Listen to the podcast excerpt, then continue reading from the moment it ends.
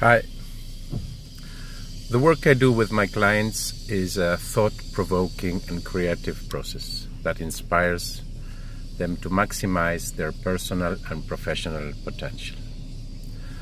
Such relationship exists when coaching includes a business agreement or a contract that defines the responsibility of each party.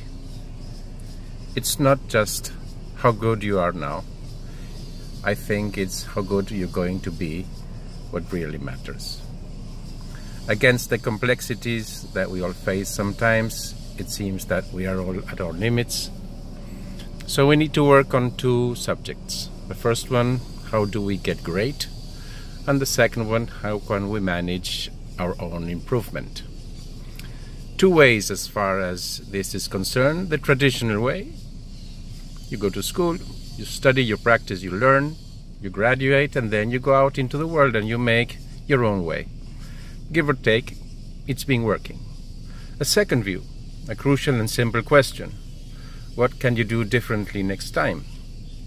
Somewhere and sometime along the way, you stop improving. You either don't recognize the issues that are standing in your way or you don't know how to fix them. So my client kept on thinking and asked himself, is this as good as it gets? I'll try coaching. The first session went on smoothly and pushed him to a completely new level of awareness. The coach is your external ears and eyes, providing a more accurate picture of your reality. We recognize and show you the fundamentals we're breaking your actions apart and then helping you build them back again in a different way. So my client learned to observe his skills and I help him build his strengths and address his weaknesses.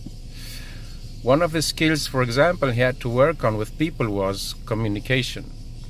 Getting the client to practice speaking and listening is absolutely fundamental.